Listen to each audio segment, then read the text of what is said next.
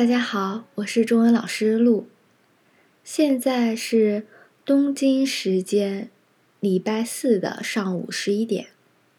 今天白天难得空闲，没有课程，所以九点才起床，吃早餐、做运动、听音乐、听日语老师的 podcast。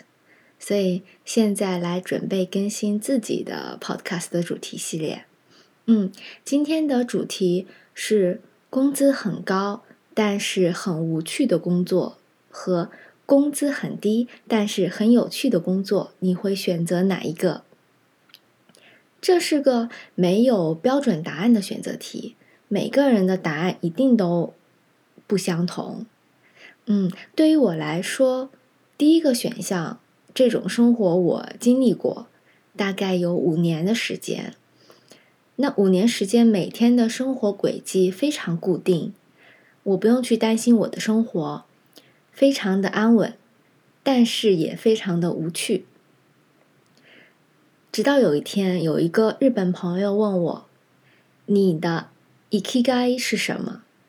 中文意思大概就是你活着的意义是什么。当时我记得我愣了大概一分钟，发现我。完全答不上来。我开始反思自己的生活，然后辞掉了工作，开始做现在的线上中文老师。现在的工作目前来讲属于第二个选项，但是很开心。这种开心是很难用语言去形容的开心。听过我 Podcast 的第三期。你为什么想学中文的朋友应该知道，我有一个七十四岁从零开始学中文的法国学生，是一个非常非常可爱的爷爷。因为法语发音的习惯问题，有两个发音对他来讲非常非常困难。我也尝试了很多方法，除了在课堂上教，课后我也录了很多的视频。和音频发邮件给他，让他跟读，但是前两个礼拜他都还是发不出来这两个音，所以我非常非常着急，反思自己是不是教的不够好，也请教了一些前辈应该如何去教这两个拼音的问题。直到上周六上课的时候，他终于可以发这两个音了，太开心了。我记得我当时在电脑屏幕前，开心的差点跳起来。所以每个学生的类似这样的小小进步，对于我来说都是非常开心和非常欣慰的事情。包括现在在做的 YouTube 和 Podcast 的更新，其实。做这个的初衷也是希望学中文到达中高级水平的朋友，能在课后依然有听中文、看中文的一个渠道。